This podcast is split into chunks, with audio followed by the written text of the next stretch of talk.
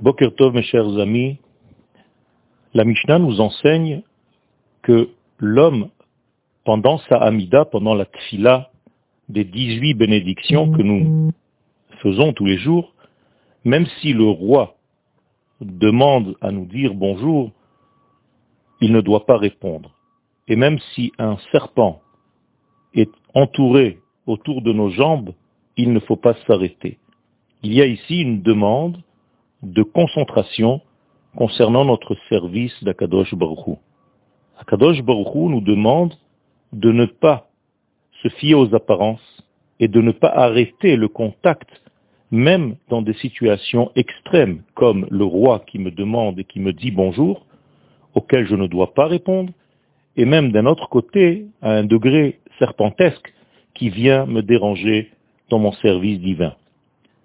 Il faut bien comprendre que cette tfila de Hamida est une tfila qui nous place dans une position de lien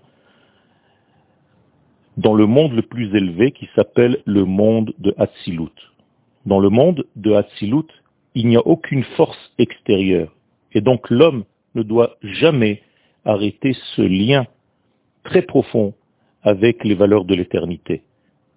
Donc parfois nous avons des degrés extrêmement élevés qui nous paraissent comme étant élevés, comme par exemple le roi qui vient nous dire bonjour.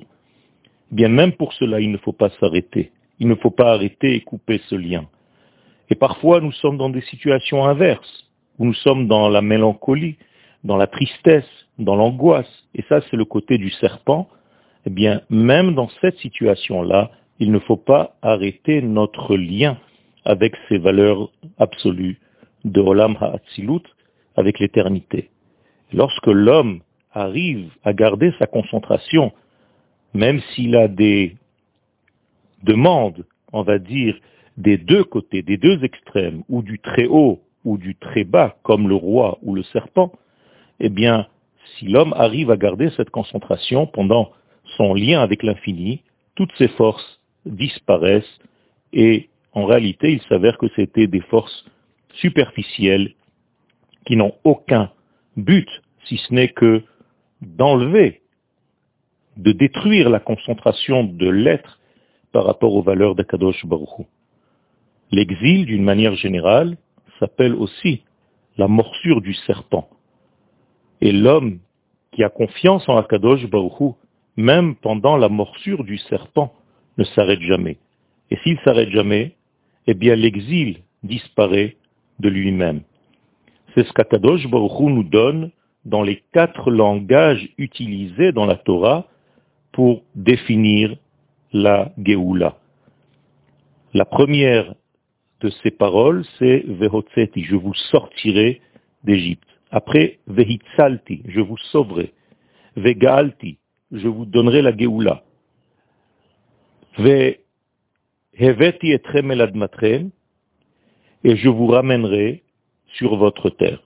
Donc il y a ici quatre langages, plus un langage qui nous amène en terre d'Israël. Veotzeti, veitzalti, vegaalti, velakarti, ce que j'ai oublié tout à l'heure, je vous prendrai comme un roi, comme un homme prend une épouse, veheveti, et je vous amènerai sur votre terre. Eh bien, toutes ces paroles-là sont en réalité des liens pour garder le contact avec les valeurs de l'infini. Le fait de garder ces quatre degrés en tête, qu'Akadosh Baruch est toujours là pour nous sortir de n'importe quelle situation, Veoseti, Veitzalti, pour nous sauver de n'importe quel mal, Vegaalti, pour nous rédompter, Velakarti, pour nous épouser, pour nous se rapprocher de nous, Veheveti, pour nous ramener sur notre terre, eh bien, tous ces points de contact avec les valeurs de l'infini enlèvent toutes les valeurs superficielles de nos vies et nous permettent une concentration réelle par rapport aux valeurs de l'infini, béni soit-il. Les représentants de ces valeurs immuables et invariables, ce sont Moshe et Aharon. Moshe et Aharon représentent en fait les points de contact par lesquels nous pouvons nous aussi nous relier aux valeurs de l'infini. Nous avons expliqué qu'il y a Moshe et Aaron au niveau des maîtres, mais qu'il y a aussi Abraham, Yitzhak et Yaakov qui sont des points de contact par rapport au père. Il y a donc des contacts du côté parental et il y a des contacts du côté des maîtres. Torat ha-av et Torat ha-rav.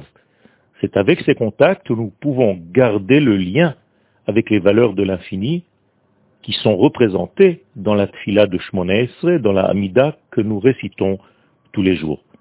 Yehiratson, Kakadosh Baruch fasse qu'on garde, qu'on puisse garder ce lien avec lui sans tomber dans les illusions ni de choses très importantes, soi-disant, comme le roi qui vient nous dire bonjour, ni comme les choses très basses et très douloureuses, comme la morsure d'un serpent. Yom Tov